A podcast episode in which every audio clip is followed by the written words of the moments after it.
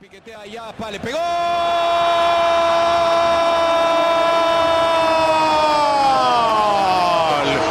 ¡Gol!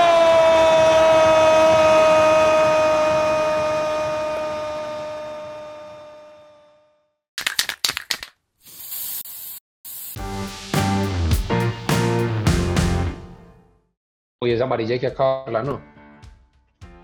La, la quitada la camiseta, sí. Sí. Y apa- aparte, aparte que es amarilla, acá le cobran como seis palos a uno por quitarse la camisa. ¿Por qué quitarla? Yo no estoy de acuerdo con quitar eso, weón. Al flaco, el flaco dice que hay que quitar. El flaco dice que debería quitar la amarilla. Si usted quiere quitar la camisa celebrando un gol, quítesela. ¿Y el patrocinador qué? Patrocinador aparece todo el partido. Hasta No, el gol pues se lo condicionan a uno el ya. momento- No, El momento los del gol noticieros- es donde en los más. noticieros no aparece todo el Solo partido aparece. blanco, en el noticiero aparecen solo los goles. Claro. No, yo creo que ahí es, ahí es bacano darle. Entonces que patrocinen, que patrocinen la sección de goles del noticiero. Pero yo lo que digo es que no deberían condicionar al jugador en el juego por esa acción. Deberían multarlo. No, es que usted ya sabe. Pero, Pacho, 5 millones de pesos por quitarte la camisa. Eso les cobran. Oh, listo. Sí. Que- usted ya sabe que- que no que- la puede quitar. Pues No, No, que la pero- weón. Pues obvio, Mao, pero pues, que eso es lo increíble. que- disciplinaria sí o sea, no la comparto. pri- primero va en contra del patrocinador. Entonces, ¿por qué la plata no va para el patrocinador? ¿Por qué se la lleva I mayor? Es que flaco, la multa está na- la multa la tienen que poner alta precisamente para eso, para que el jugador no se la quite, porque si le meten una multa de 100 mil pesos, a muchos no les va a importar quitarse la camisa. Ah, yo pago la multa. 100 mil Pero eso- Sí, eso- chao. pues, la- también estamos buscando que le demos como realidad al personaje y de- como desde adentro del futbolista esa emoción es cuando es algo muy importante uno puede escuchar las reacciones algo como Sí, que sí. natural. Sí, Sebas, pero el, pero el fútbol al final lo sostiene la plata, weón, y es la gente que paga. Entonces un man, imagínese usted en Medellín cuando tenía Pepsi o Colanta, pagan un montón de plata y, la, y el momento cuando más se ve la marca es en los goles. O sea, David está diciendo, pasan los noticieros y pasan en los goles. Y usted ahí no, no ve la marca por ningún lado. Eso, cuando Pero- nos patrocinaba Pepsi, Mao salió a celebrar un cumpleaños con una Coca-Cola. botella de Coca-Cola. Ah, imagínese. Yo pero me estaba riendo aquí. Uy, no, no, Va arreglándola, va arreglándola. Pero, no, Tome más pero agua, que tome yo- más agua, hágale, hágale. No, no, no. Vea, ya. Le quité ya y todo el patrocinio a la vuelta, vea. Eso, te vea. enseño. Esa fue muy buena. ¿Cómo fue esa? ¿Por qué fue, cómo fue que pasó eso? No, no, huevón, o sea, yo estaba lesionado y estábamos en el gimnasio entrenando y los pelados que estaban en el gimnasio conmigo, que eran los, la mayoría que no los llevaban con el equipo, eh, me trajeron una torta para celebrar el cumpleaños, para cantar. Parce, no sé quién de ellos mandó a, a la señora que hace la limpieza en el gimnasio a comprar un- una, una, una, pues una gaseosa. Un producto, un una producto. Coca-Cola, un producto. Producto líquido. Claro. La señora trajo una Coca-Cola, weón. Pero nadie se dio cuenta de eso. O sea, pusieron, pusieron la Coca-Cola, la torta, tun, tomaron una foto. Yo me fui para la casa tranquilísimo. Y el Lacio, weón, que no le ha sido daño a nadie. una madre Fue, El nunca Córdoba. ponía- el Lacio Córdoba nunca ponía una foto en las redes, güey, y ¡pum! Puso la foto en las redes, weón. Torta, Coca-Cola. Y nosotros con un Pepsi acá. Pero entonces el que debería cobrar, el que debería cobrar es el patrocinador. ¿Por qué la I mayor? O sea, el, No, el pero es- patrocinador. Pero es el organizador del torneo. Obviamente el patrocinador no se está viendo beneficiado de nada, pues es verdad, ahí sí es verdad lo que dice el Flaco, pero pues usted como organizador del torneo pues pone sanciones. Pero entonces ahí lo mismo que las, esas sanciones, yo me acuerdo, ¿cuál fue una que metieron como 44 millones de pesos por fingir? ¿Cierto? Por simular. Ah, esa sí está Gracias. muy mala. ¿Qué? Aparte los ¿Cómo árbitros se equivocaban. Contra Santa Fe. Contra. Santa Fe. 50 Igual. palos. Oye, Pero y sí, lo peor es que fue penalti. Pero, ¡ah! No. Claro, claro que no. No, vos simulaste, flaco. No, penalti. Pero ¿cómo fue? ¿Cómo fue? Espera, espera, Sebas, ¿cómo fue la, cómo fue esa, cómo fue esa, que no me metan en la discusión. ¿Cómo fue? No, espere, no, como que no. ¿Cómo fue esa, cómo fue esa jugada, Flaco? ¿Cómo fue? Vamos a Parce, ver. yo a salirle un lado a Moya y le cogí para el otro. Cuando fui a arrancar para el otro, pues no sé si penalti o no, pero me tropecé en él, nos tropezamos. Y yo me no se caí, penalti. No, no, yo no me tiré ni exageré la caída, nada. Yo me tropecé en la carrera. Cuando estaba corriendo y medio se tropieza, usted cae. Sí. Es muy difícil perder el, eh, no perder el equilibrio. Cuando a los días es que en investigación por simulación, ¿Y en qué quedó? ¿Y en qué, y en qué paró eso? en 50 palos y tres semanas me sacaron en la, en la noche de concentración del clásico, que era el otro día, me sacaron que no podía jugar. Y ¿Y te descontaron los y- 50 palos. Y No, no, los pagó el club. lo financiaron. Flaco, pero usted, ¿y usted pidió penalti? Yo no pedí nada, semana ahí mismo, ah, como nos gusta a usted, a mí me cae. Ahí mismo señaló, penalti, 1-0. Pero venga, Estamos en una La época. simulación tampoco Época me linda. pareció simulación. mire lo que No, dice el era ahí, que claro. no simuló y parece una simulación. Hay- Y yo siento que hay jugadas, así como dicen que la, que la falta es un recurso, que de alguna manera la única salida es buscar una falta y puede que uno realmente sienta que hubo falta y apare- pues ante los ojos de la cámara no se vea como falta. Entonces hay un dilema ahí. O sea, cuando no es una exageración o cuando no es algo descarado, hay, hay un límite muy delgado ahí en donde para uno puede haber sido falta realmente y para la gente es una payasada. Eso, eso es un tema muy complicado ahí para multar, pues, porque es que eso da como la intencionalidad de la persona y, ¿me entiendes? Es muy difícil, me parece que también es muy exagerado y veces esa, esa sanción para la gente. No, y, y los que toman la decisión de la sanción se equivocan viendo el video 300 veces, que es lo más increíble. Que veían el video y se equivocaban. Ahora, incluso en el video, en uno de los videos de defensa de Medellín, pues obviamente en la cámara lenta se notaba el cambio de dirección del guayo cuando pegaba contra la pierna de Moya y todo. Y había una imagen en, en HD que incluso salían goteras, ese día estaba lloviendo. Incluso se veía que salía la gotera ahí. Y nada, demasi- demasiado tarde. Ay, no le creo. Flaco, ¿y, y te quitaron algo a vos o lo asumió el club? No lo asume el club. No. Y si hubiera sido simula- simulación, ¿qué? ¿Cómo? ¿Si se lo ¿Cómo? cobran al jugador o no? Padre, si hubiera sido una simulación, yo la, pues yo hubiera participado. No, no, no. Ve, pero ¿cómo así que la falta es un recurso, Sebas? Ahí no me quedó claro. La falta no es un recurso. Por ejemplo, si vos estás encerrado entre dos tres jugadores, uno de los recursos que te queda para salirte ahí es buscar una falta sin hacer trampa. O sea, yo puedo intentar eludir por acuerdo. Buscar una falta sin hacer trampa. Eso es hacer Sí, sí, o sea, O sea, No poner el cuerpo Generar- y generar el lo, contacto. lo arrolle. generar el contacto. ¿Cómo así? Espere, buscar una falta es hacer trampa. Hacer Pues, trampa es fingir. no. que eso no está Sí, bien. Claro. Hacer trampa es fingir, que es distinto a buscar Estás una provocando, falta. estás provocando que, una el- que el falta. rival te... No sé. A mí me parece. Yo no estoy de acuerdo. No es delgadita, pero, pero lo que dice Meca sí son cosas diferentes. O sea, provocar la falta sigue siendo una falta, fingirla es diferente. Uy, Diego, Diego me dio la razón en una, weón, qué bien. Oye, empezó esto No, bien. no, porque me parece de muy buena falta explicación de táctica. Meca. Hago una falta táctica. El problema es que el problema es que los árbitros no diferencian eso. Para ellos todo es falta. Todo el que cae al piso y, se- y grita es falta, toda.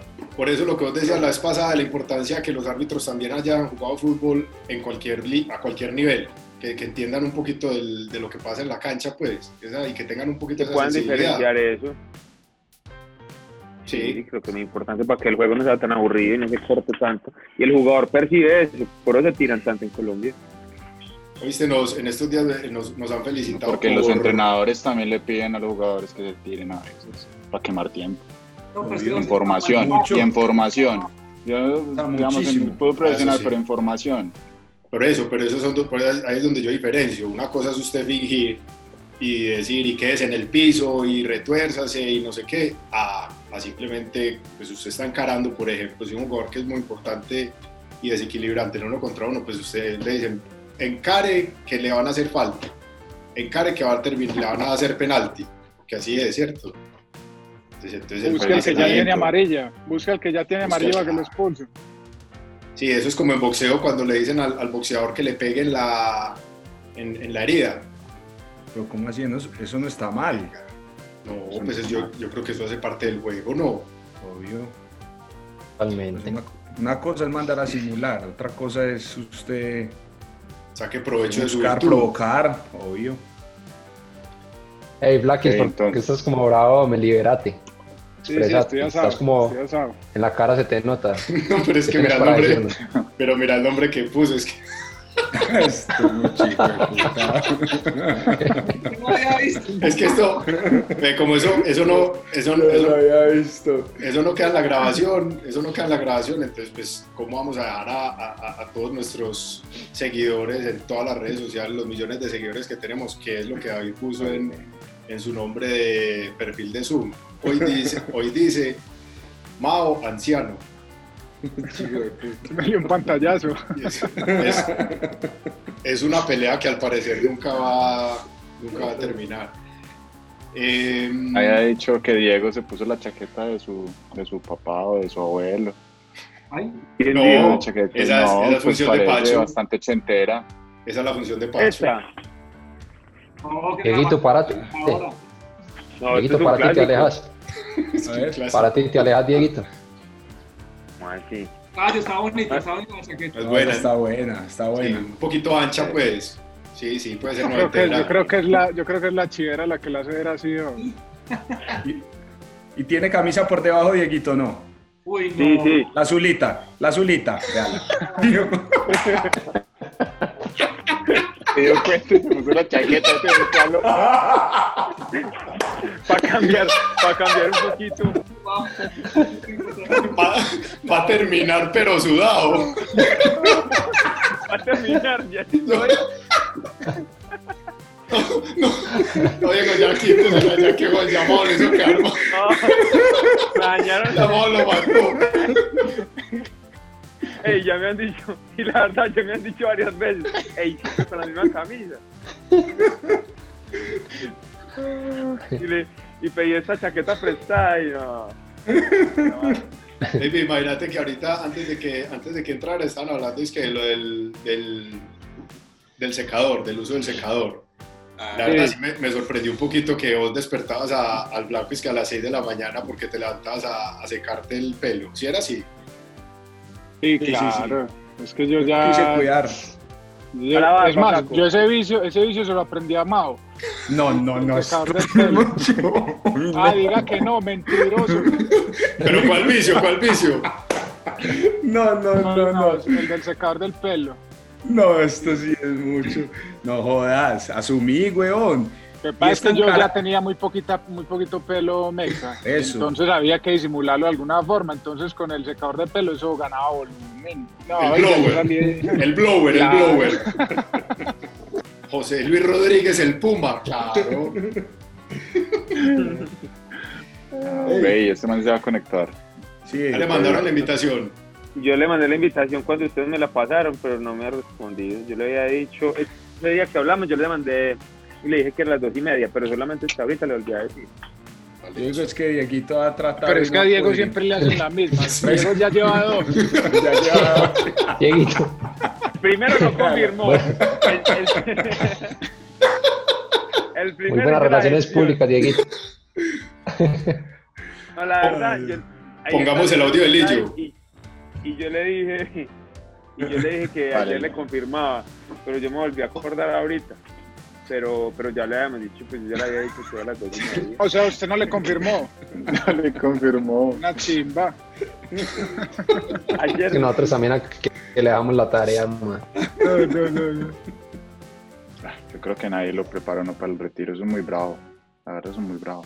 O sea, ustedes, ustedes en realidad no creen entonces, o sea, ustedes creen que el jugador o cómo los jugadores deberían prepararse eh, si tienen una idea de seguir vinculados al fútbol, qué deberían hacer previo al retiro o durante su carrera para estar preparados a, para incursionar ya después de, de dejar de ser futbolistas activos. a mí hay dos cosas ahí. Pri- Primero, como que abrirse un poquito la cabeza y, y quitarse esa idea que solamente uno es productivo mientras juega. Porque todo el mundo, desde la tía, el vecino, el, el celador, el, cualquier persona que nos encuentra con una intención buena, llega y le dice, ahorre mucho, ahorre mucho, ahorre mucho, que la vida del jugador es muy cortica. Y, y yo después, incluso yo hablaba mucho eso con Pacho, yo creo que, que eso es un, pensamiento errado y aparte genera demasiada presión, muchísimo, porque parece que el jugador a los 35, 36, cuando retires ya no sirve para nada. Y, y yo creo que ahí estamos equivocados. Yo diría que una primera cosa que, que podríamos empezar a desmontar. Y otra es si vale la pena, el, no sé a partir de qué momento, pero cada uno sienta desde qué lugar puede servir dentro del fútbol. Que no todo tiene que ser, ser director técnico. O fuera del fútbol también. O también fuera el fútbol. ¿Cómo así que Ah, fuera el estoy de fútbol? Pues, Pues con nada que tenga que ver con el fútbol. Es que si Ah, usted ya, ya, para la mientras- vida. Sí, mientras está jugando, se prepara en cualquier otra cosa, puede terminar el fútbol y montar su propio emprendimiento, qué sé yo, alguna otra cosa diferente. Yo, yo creo que ese es uno de los inconvenientes. Que, esperamos a que nos, re- pues cuando llega el retiro, ahí sí queremos pensar qué vamos a hacer en vez de hacerlo desde antes, de preparar ese momento.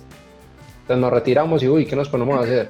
Si usted durante la carrera de futbolista ya tiene algo planeado, seguramente cuando se retira va a seguir común y corriente con lo que usted haya decidido. de alguna manera vos tuviste la oportunidad como de, de tener un contrato vigente todo el tiempo y saber, que, entre comillas, que iba a tener una carrera, digamos, de pronto un poquito más, más larga por lo que has hecho.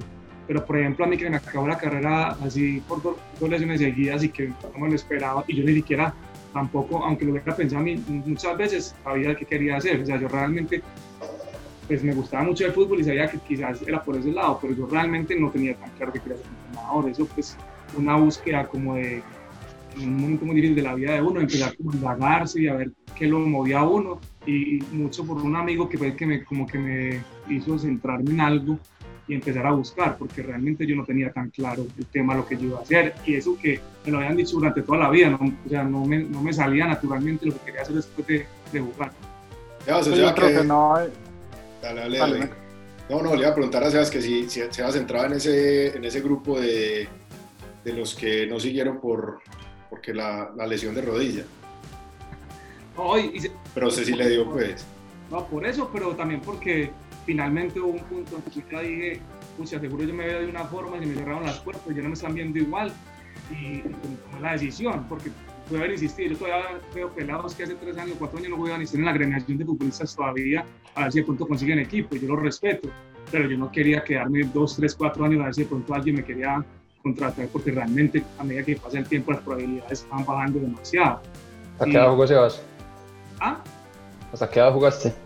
Yo hasta los 28, 29, pues 29 fue el que tomé la decisión, pero el último partido fue a los 28. Pero mira que, o sea, para, para una persona normal fuera del fútbol, a los 28 años vos tenés más o menos decidido qué vas a hacer durante toda tu vida. Pues obviamente puede que, que ocurran otras cosas y terminas haciendo cosas muy distintas, pero a los 28 años por lo general la gente ya tiene su carrera, ya tiene su, su trabajo establecido. Entonces yo creo que el futbolista tarda mucho en decidir qué va a hacer después. Posiblemente si se hubiera pensado en eso antes, a los 28, que le llegó un retiro temprano y prácticamente obligado por las lesiones y eso, ya hubiera decidido de otra manera y, y hubiera tenido un panorama más claro. Pero yo creo que estamos, estamos juzgando desde una minoría y una, mm, una minoría grande, que es los que de pronto tuvieron la oportunidad. Primero, Espérate, espérate, como de- una minoría grande. pues, o sea, Eso, a mí me gusta, sea- me gusta que como dieron duro a mí con las, con las como que la mía. No, no, No, no, está porque, bien, está no, bien, porque no, puede tener una explicación. Sí, no, seguro. es que, Pero va ligado, va ligado a individuales grupales. Si vos de 100 personas, 48 quieren hacer algo, ellos, son la minoría, ¿sí me entendés? Pero yo aquí grande, estoy hablando de un grande. porcentaje demasiado, demasiado Amplia. bajito. Sí, discúlpenme el, el término ahí. Eh,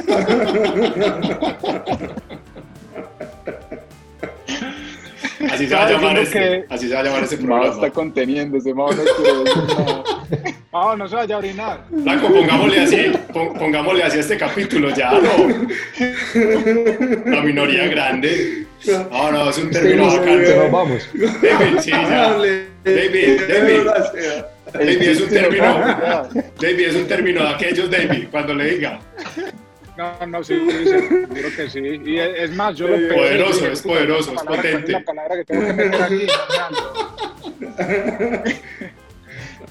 Quería hacer énfasis en que somos muy poquitos los que tuvimos la oportunidad de pronto de haber estudiado de haber llegado a jugar fútbol profesional habiendo terminado un bachillerato, de pronto con una cabeza un poquito pensando en estudios superiores, en universitarios, y eso es lo que hace, lo que decía el Black, una persona de 27, 28 años ya sabe qué va a hacer con su vida, pero porque lleva 17, 18 años estudiando, más o menos pensando qué es lo que va a hacer. El jugador de fútbol no. El jugador de fútbol llegó a jugar fútbol y llegó a jugar fútbol. Y, si un muchacho a los 23 años va a pensar qué me voy a poner a hacer, pues seguramente le tocaría primero terminar el colegio, después meterse a estudiar algo y eso, eso no es fácil.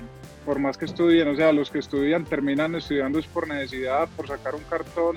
Entonces, ¿por qué se va a dedicar fuera del fútbol si no es a ser profesor, profesor en una escuelita de fútbol o, entrenamientos personalizados, personalizados de fútbol o cosas así? O sea, mirar una posición por fuera del fútbol me parece que no es demasiado Pero fácil. Yo creo que ahí es donde precisamente los, los clubes que forman jugadores de, podrían hacer algo más, porque simplemente ven a los jugadores, los captan como, uy, este man es muy buen jugador y el resto, si, si va al colegio no le importa, simplemente quiere que se gradúe y, y realmente no le abre la cabeza lo que estamos diciendo. Hay una cantidad de, de, de aspectos, de, de, lugares donde después de jugar fútbol uno podría hacerlo. Nosotros, como dijo el flaco, yo estoy de acuerdo, pues tuvimos una formación distinta por, porque pudimos asistir a, al colegio, nuestros padres tenían unas condiciones distintas a la de la mayoría de jugadores y eso es muy cierto, pero yo creo que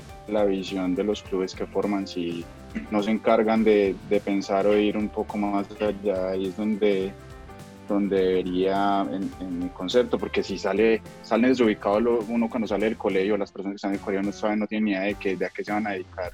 Pues imagínese uno termina joven la carrera como jugador profesional, algunos habrán hecho diferencia económica, otros no. Y realmente si uno no tiene herramientas, sale muy, muy desubicado. totalmente de acuerdo. Que lo otro, Pacho, lo otro, Pacho, es que Tienes razón en eso que decís. Yo creo que las instituciones tienen una responsabilidad muy grande ahí porque yo creo que todo, todo es cultura y todo es como se acostumbren a los niños. Y, y, no sé si en esta época también se acostumbra. Yo he visto que Nacional y Medellín ha estado mucho más preocupado por eso, en obligar a los niños a estudiar. Entonces muchos ya entran a unas divisiones menores de un equipo de esos y ya eh, sea por la clase social en que están o porque el mismo club no le exige o los padres no le exigen, lo dejan sin estudiar mucho. Ah, no, sálgase que usted ya está jugando fútbol y dedíquese a jugar fútbol. Entonces el pelado cuando crece y ya se, se vuelve profesional, nunca ha tenido una cultura para estudiar, ni ha estado ni ha estado como sometido a esta disciplina, entonces ya más grande le va a dar mucha más dificultad. Si un pelado lo cogen desde el principio y le empiezan a exigir eso, que sea complacer y lo otro es que, eh, por ejemplo, en la edad de David, cuando empezó en las divisiones menores y todo eso, eh, no había posibilidad de, estudiar virtualmente, por ejemplo. En esa época eh, tenía que ser presencial. Eso hace mucho, esa época fue hace muchísimo y, y, tenía que ser presencial sí o sí. Entonces, esa, esa época, esa época suya. Oiga, entonces, no, verdad, acuérdese que eh, cuando estábamos nosotros en divisiones menores queríamos entrar a una universidad y no había forma, o sea, o te ponían a escoger o jugás fútbol o estudias. Pero ahora realmente hay otras, otro tipo de herramientas en las cuales el jugador se puede apoyar y estudiar desde una concentración, desde la casa, virtualmente ir haciendo algo. Yo pregunto una cosa, en que nosotros, digamos, yo siento que la, educación, pues, de alguna manera lo que decís, ha evolucionado por el tema de, de, las facilidades, porque antes era pues impensable que una persona de un colegio, digamos, normal como el de nosotros, que por ejemplo siento atrás como me cayó, no tuviera que salirse del colegio, la mayoría les toca salirse, y hoy en día algunos colegios tienen flexibilidad y, y nos han apoyado un poquito. Pero, ¿ustedes creen que, que, Colombia podría llegar algún día eventualmente a tener un sistema como el de Estados Unidos, donde la universidad primero tu fútbol profesional, eso es imposible acá? Pues yo ahí, yo, ahí, yo ahí empiezo a responder porque yo, bueno, antes de responderle puntualmente a Sebas, frente a ese tema, yo creo que nosotros, o yo siempre he pensado que el futbolista vive una vida al revés del, del, del además de la gente, pues adicional a respecto a los otros. El Flaco decía, usted a los 28 años, una persona que no es futbolista o que no tiene una vida de estas, ya, pues ya acaba de salir de la universidad, ya hizo su práctica, ya tiene un par de años ejerciendo y ya sabe para dónde va, más o menos, en términos generales.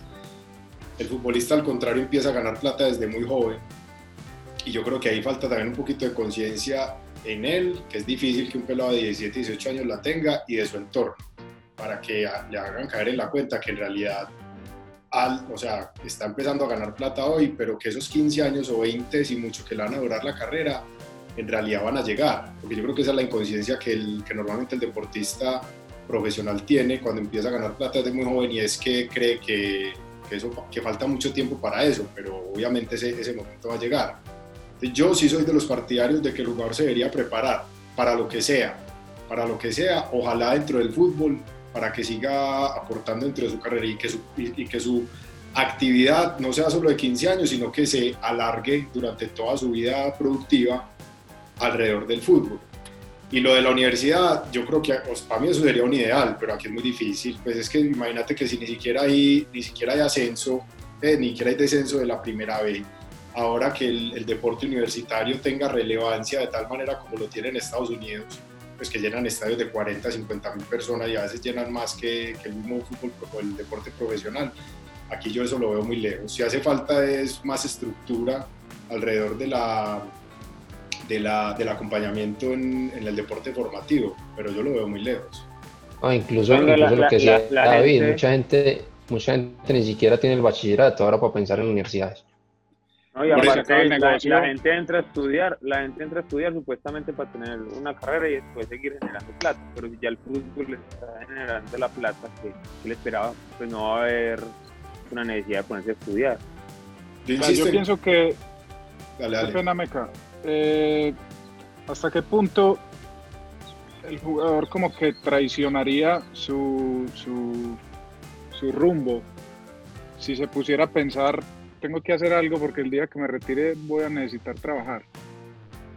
Porque aquí los jugadores crecemos, creo que con la falsa imagen de que vamos a, llegar a jugar a Europa o vamos a llegar a jugar a México, vamos a ganar unos salarios exorbitantes y no vamos a tener necesidad de volver a trabajar en la vida. ¿Sí o no? Entonces, todos los jugadores piensan así. Así, así uno diga, este puede que sí y aquel puede que no. No, todos los jugadores tienen en la cabeza que van a hacer eso. Así, así sea el más malito entre, entre, los, entre los buenos. Él, él tiene en su, en su cabeza que va a salvarse económicamente con el fútbol. Entonces, ¿hasta qué punto él estaría desconfiando de sí mismo si él dice, no, me voy a poner a estudiar porque, porque a lo mejor no, no, no logro llegar a donde quiero llegar? Entonces, sería como como pelear con su mismo con su mismo rumbo, con su mismo objetivo. Obviamente yo no creo que debería ser así, pues, pero, pero me, me parece muy difícil. Ah, pero, pero sabes que yo creo que, que, es un tema de como del enfoque que, que, se le dé a ese, a ese pensamiento, porque es que ponerle que todos están pensando que van a ser millonarios a través del fútbol, ¿cierto? Pero de alguna u otra forma, por más que seas millonario, al menos necesitas tener algo de algún conocimiento para manejar eh, toda esa cantidad de recursos que, que, vas a adquirir a través del fútbol. Entonces ni siquiera es como ponerlo no, desde, el que, lado, no es ponerlo desde el lado fatalista. Yo, yo, eso que me acuerdo pues también de lo que yo estaba diciendo, que de alguna manera pues yo sí lo pensé porque yo estudié para ser entrenador cuando, cuando estaba jugando, pero lo hice por, porque pensaba que era lo único que en ese momento sentía, no porque lo tuviera claro sino porque ya tengo que estudiar para entrenador, que de pronto algún día me va a ayudar, y lo, y lo hice pues en el camino, y cuando me retiré, pues ya me enseñaba un título que tomo como técnico profesional. Me el que, los clubes, el que, los clubes. cree que va a conseguir plata, simplemente después dice, no, contrato un man que me maneje la plata, porque necesita él saber manejarla. No, yo creo que no, sí piensan así la mayoría, pero, pero sí sería una oportunidad muy grande para los clubes que los jugadores puedan estudiar cualquier cosa, ni siquiera tienen que ser eh, relacionados con el fútbol, cualquier cosa, porque yo sí veo que a los jugadores, en general todo el mundo, pero los jugadores que estudian o que eh, empiezan a tener algo de información se relacionan mejor con otras personas diferentes al fútbol, porque normalmente los jugadores se mueven siempre como en su tipo entorno, dos, tres, cuatro, cinco amigos y no salen de ahí porque sienten como inseguros para relacionarse con los otros. Y yo creo que parte de esa poca eh, formación que tuvimos académica. Estamos de acuerdo, pero los clubes eso no lo van a cambiar, porque es que el modelo de negocio en este momento está montado, así les da plata, así venden los jugadores, ¿qué necesidad tiene el club de ir y, obligar a un jugador a que estudie? Pero y mejorarlo, generarle valor. Pero Baby, espere. Pero creo que ahí es donde... Espere, espere, espere, espere, espere, espere que ahí Mao, ¿qué va a decir Mao? No, que, que es que yo ahí pienso diferente, ¿sabe por qué? Porque es que yo creo que así el club ve al futbolista como un producto, entre usted mejor prepare el, producto, mejor lo va a vender y mejor va a poder seguir vendiendo los otros de ahí para atrás. Entonces, si usted desde pequeño se encarga de, mejorar ese producto desde la parte de inteligencia física, eh, en el tema de los idiomas, usted cuando llegue la hora de vender un jugador, usted lo va a vender y, y tiene menos probabilidad de que ese jugador se devuelva por todo lo que está diciendo Diego, porque no, no es que estoy completamente de acuerdo, Mao, es que yo también soy del mismo pensamiento tuyo, yo lo que estoy diciendo es que como está hoy el fútbol colombiano, a, ah, los no, les interesa cambiar. No les, claro, pero, pero, pero eso es lo que, te, lo que te estoy diciendo, que sí se debería cambiar para poder, porque entender eso, que el, jugador apenas lo vendan, esté allá expuesto al tema de adaptación de idiomas, de relacionarse con la otra persona, se va a adaptar mucho más fácil, va a poder triunfar más y usted va a poder sacar más jugadores y los va a poder vender por, por un mejor valor. A un jugador que no lo han preparado en ese tipo de cosas y llega a un ambiente, a un país donde no habla el idioma, donde lo coge un frío bien berraco, donde no tiene amigos y donde usted se esconde porque usted no está preparado para asumir un, un reto de esos. ¿Qué le pasa? Se devuelve. Más fácil. Yo, ¿Qué pasa con el mercado? Ya después no van a venir a comprarle a ese equipo jugadores, porque los jugadores que, les compraron no les funcionan. Pacho, ¿qué tan interesado está el club desde la parte directiva para eso que dice Mao, para formar a los jugadores no solo futbolísticamente, sino en la parte cognitiva, en la parte de comportamientos? o sea, realmente sí lo ven como que eso valoriza el producto. Sí, no, y no viéndolo o sea, sí, obviamente eso, es un resultado emergente y, pues ojalá se diera. Pero de la cantidad de, jóvenes que entran a fútbol formativo, el porcentaje que van a ser jugadores profesionales es, es bajo. Entonces, yo en la presentación que tuvimos de fútbol formativo de este año era hacer, eh, hacerlos conscientes de que a los entrenadores, a toda la estructura, de la importancia que nosotros podemos tener en la formación de esos muchachos, no para que sean únicamente buenos futbolistas, sino que para que sean buenos ciudadanos, para que realmente contribuyan a la sociedad, pues que es un objetivo mucho más amplio que requiere, yo, nosotros estamos conformando un sistema que habla del desarrollo y la cohesión social, habla de herramientas de aprendizaje y neuropsicología, eh, ya todo lo que tiene que ver obviamente con el desarrollo atlético del jugador y el juego que también es un componente súper eh, importante en todo lo que nosotros pretendemos eh, desarrollar en estos jugadores, pero, pero el club sí lo tiene, es más con la psicóloga que nosotros tenemos un gran, pues, una gran deuda, nosotros llegamos y captamos ese jugador y únicamente quedan en el sistema, quedan en el fútbol formativo por el concepto del entrenador. Pero en ese proceso, para nosotros poder crear planes de, claro, pero llega el jugador, tiene que haber un análisis transdisciplinar. Para nosotros, si ese jugador va a quedar, de una vez uno ya le tiene un, plan de intervención, uno ya sabe en, cuál área puede ayudarlo a que ese jugador se adapte mucho más rápido, pueda tener un desarrollo y lo otro es que cada categoría también en la que va llegando tiene un contenido y ese jugador se va desarrollando durante todo el proceso. Pero aquí era pues simplemente la, la visión del entrenador. También llegamos para hacer el primer contrato. El primer contrato es simplemente, no, ese jugador sí tiene proyección, hagámosle contrato, nosotros tenemos una comisión, se decía así, pero, pero realmente no se prepara el jugador para el manejo, del dinero, entonces ven ese primer contrato y ya prácticamente en Nacional está pasando, ese jugador ya hizo su primer contrato, yo ya, ya me realicé, estoy en Nacional, me pagan un salario mínimo, listo, en cambio de prepararlo para lo que realmente es ese, ese primer... Eh, ese primer pago que va a realizar, que es la seguridad social, que es eh, pagar impuestos, que es una cantidad de, de, responsabilidades que van con que ya se está volviendo una persona eh, que va a empezar a, a, tener una vida productiva, pues entonces sí, el club sí, pues por lo menos yo, yo lo intento, yo, yo hablo con mi equipo para que eso ocurra.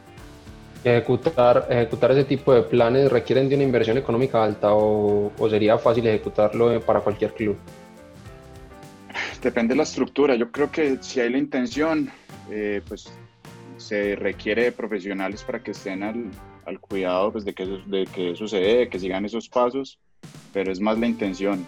Eh, con pocos recursos, igual si hay profesionales capacitados, eh, hay mucha gente que, que, tiene que tiene la capacidad para hacerlo. Pero ah, sabes que como todo el mundo, yo, como yo, todo el mundo piensa yo, que eso es una super inversión, que eso tiene que ser ah. nacional, lo puede hacer porque tiene mucha plata, pero eso no es. No es cualquier equipo, cualquier equipo lo puede hacer. Sí, con el, por con el, eso mesa, con el recurso tamaño, instalado. su- Yo creo que con el recurso instalado que mínimo tiene un club como empresa, coja al contador de su club, coja al tesorero, coja al médico, coja a su preparador físico y empiece a, a darle información acerca de la vida laboral, por ejemplo, en el- lo que está diciendo Pacho, a, a sus jugadores. ¿Qué ha decir, Mao? Pero, Eh, no, no, le quería preguntar a Pacho que si, eh, pero por lo menos Nacional sí le exige a todos los niños de las ca- categorías menores que estudien. Sí, claro, sí, eso es un, requisito, pero con MECA lo hemos hablado mucho, ese mismo sistema es únicamente para que se gradúen. Yo creo que uno podría hacer, ir un poco más allá, y es lo que tú hablabas, un inglés, pero no un inglés, un inglés enfocado a- al deporte, a lo que nosotros vamos a hacer, saberse comunicar, cómo hablar entre los medios. Uno va a ver español, pero ahí no te van a enseñar, al jugador de fútbol quiero decir, no le van a enseñar cómo es ir a dar una rueda de prensa, es un contexto totalmente distinto. Eh, nutrición, pues a nosotros es, para nosotros es importantísimo nu- nutrirnos bien. El niño va al colegio y obviamente no, Venga, eso no lo va a Pacho, aprender. pero, pero pasa con que en las divisiones menores tiene un peladito con mucha proyección, que sea muy bueno y que le alcahueten todo el, el- la- las materias, pues por ejemplo, que diga, "Ah, va perdiendo tres materias, ah, no hágale, y le empiecen a esconder con tal de que juegue, o va perdiendo el año.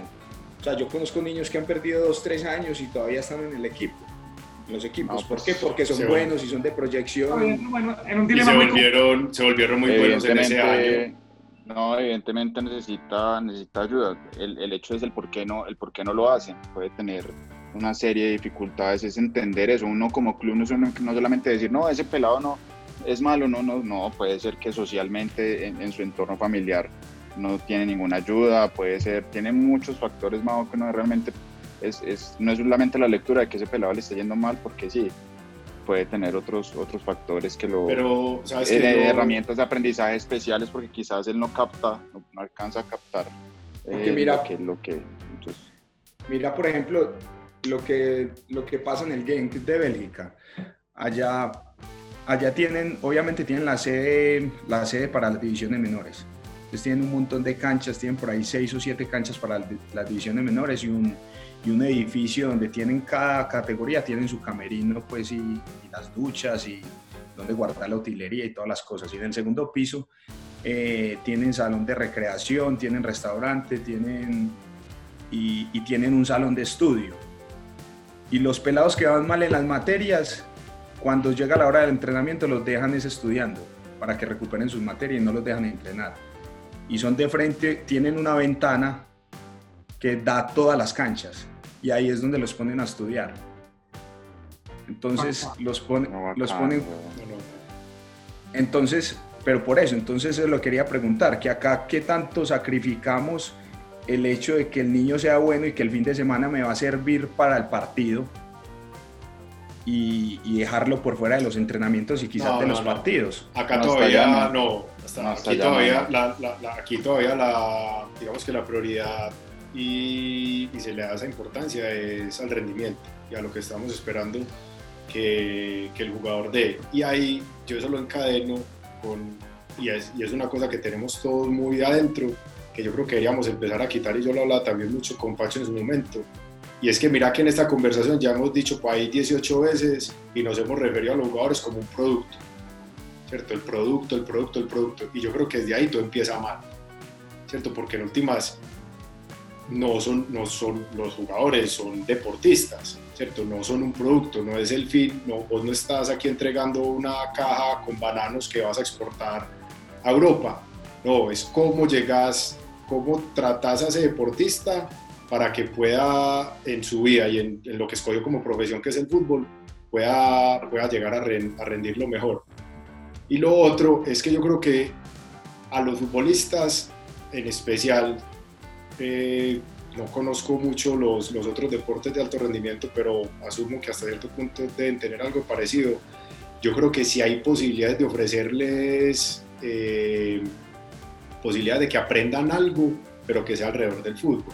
Porque en últimas uno siempre vio, y yo creo que la mayoría lo vivimos, que o ya fuéramos nosotros o compañeros que no les gustaba estudiar, ¿cierto? Y no veían la hora de, de dejar tirado al colegio y, uno, y esas historias se escuchan en todo el mundo Río Ferdinand la otra vez lo contaba, jugadores españoles, todo. No, no, no, a mí el estudio no me interesa, yo quería ir a jugar fútbol. Es cómo hacemos que el deportista siga estudiando, pero que estudie algo acerca de fútbol. Y yo creo que eso sí le ayudaría a prepararse para que después el fútbol se nutra de esos mismos jugadores que fueron activos para que lleguen a ser los presidentes, los kinesiólogos, los médicos, todo. O sea, que el mundo del fútbol... Lo motivaría más. Yo creo que sí, o sea, si vos le empezás a enseñar a un pelado desde los 14, 15 años o desde antes. Un oficio como tal, un oficio. sí, no, pero es que en realidad Sebas, lo que yo digo es que nosotros, no sé qué tanto el futbolista es profesional más allá porque firma un contrato, que es lo que dice el estatuto del jugador, pues te volvés jugador profesional en el momento en que firmas un contrato, antes de sos aficionado. La normalidad de las profesiones, vos tenés que, tenés que pagar por una universidad, te graduaste, te dan un diploma y ahí ya sí me acredito ante la sociedad como un profesional. El futbolista no, es al contrario. ¿cierto? Por eso yo decía antes lo de que, que la, es, es, una vida como medio al revés. Entonces, démosle herramientas a ese futbolista para que no solamente porque gana plata se le diga que es profesional, sino que además se vuelva profesional de su profesión, que sepa de reglamento, que sepa de, de todo, de todo, de todo lo que tiene que ver con el... Pero sabes que eso, eso es muy bacano, me cae y, por ejemplo, ahorita con la cuarentena, el profe empezó a hacer unos ejercicios. Y era que cada, o sea, dividía el, equipo en grupos y cada grupo exponía algún tema.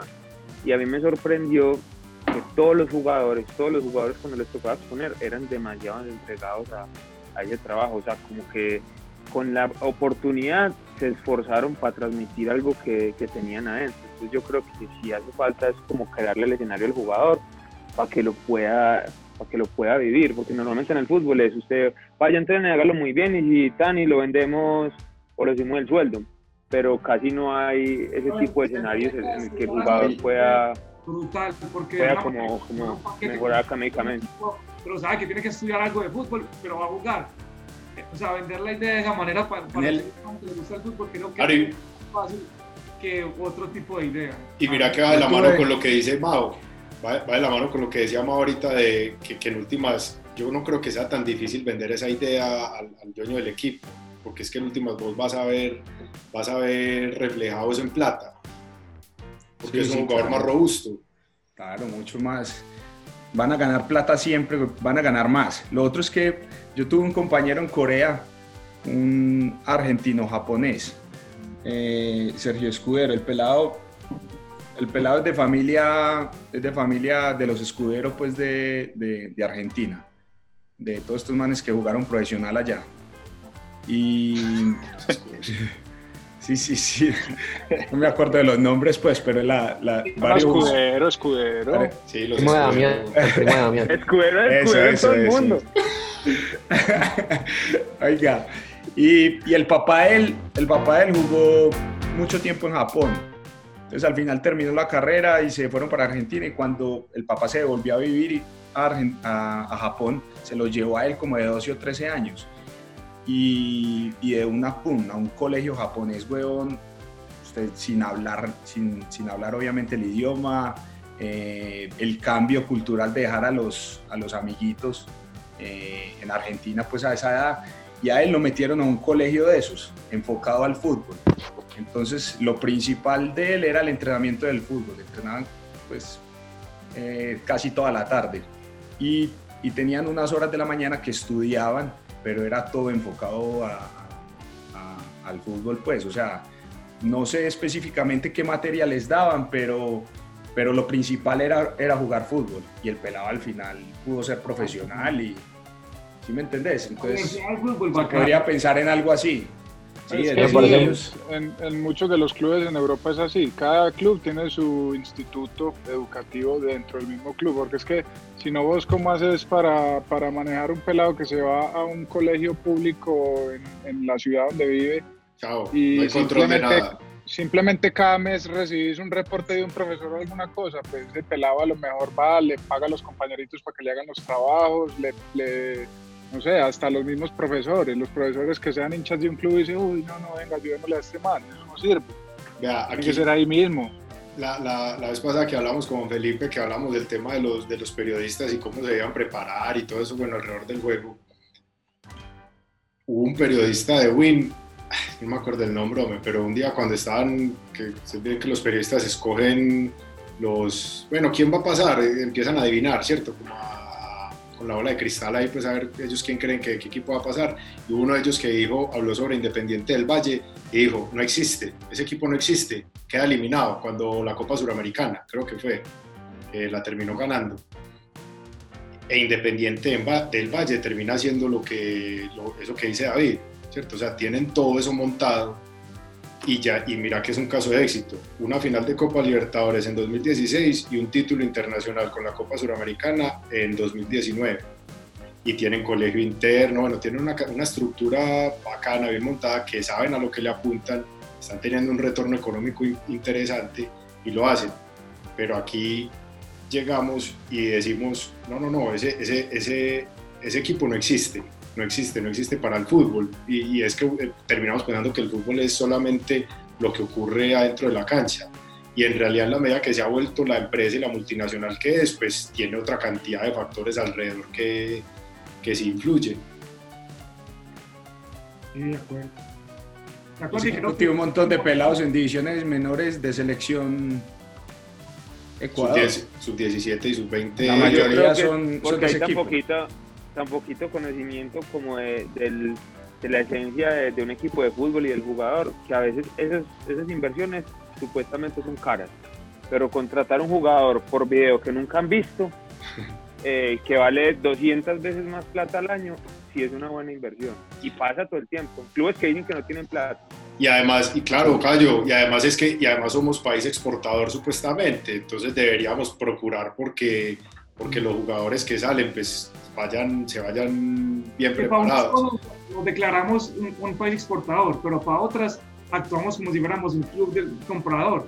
Es lo que yo decía, que es una incoherencia muy grande. Grandes somos exportadores, la estructura tendrá que ser montada a partir de eso y entre más completo el ser humano que estamos entregando como deportista, mucho mejor. Y obviamente los gastos tienen que ser demasiado medidos en función de que la prioridad es lo otro. Y aquí lo hacemos a la inversa. La prioridad es para contratar, para subsanar que la gente en ese momento esté tranquila y, y que ganemos algo y la terminamos es cagando porque a la hora de la verdad nos quedamos quebrados y sin estructura. Porque no hay una visión de gremio, cada uno hace lo que quiere y después entonces ya se mete que quieren ganar, entonces No, no. sí es así. Oíste, eh, Alexis no llegó entonces, ¿cierto? Ok. Sí, No, sí, él me escribió está que. Retrasado, que solamente está una no hora y veinte retrasado. ¿Qué dijo, qué dijo Pacho Alexis? Que no, que se había pues como puesto de otras cosas que Diego no le avisó, que es culpa de Diego. Debe ser mentiroso, debe ser mentiroso. Acá, acá me respondió. A mí también me Oiga, y respondió. empezamos a hablar, empezamos a hablar del retiro y hablamos fue de fútbol formativo. Pero vamos Ah, pero, pero sí, Pero sí. Mira que va ligado, weón, sí. Ya otra cosa Vamos pues es lo del tema de la calidad de las ligas y del Barça y todo eso, pero, pero yo creo que sí. Pero a mí sí alguien me dijo que- que, que el Inter tiene un programa para deportistas que están próximos al retiro.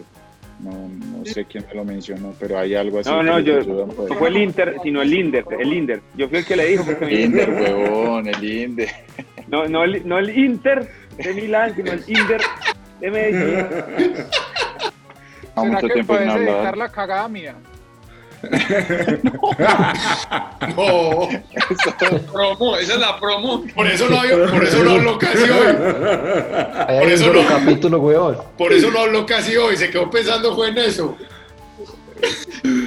La minoría grandecita, ¿cómo es? Una minoría grande. Minoría grande.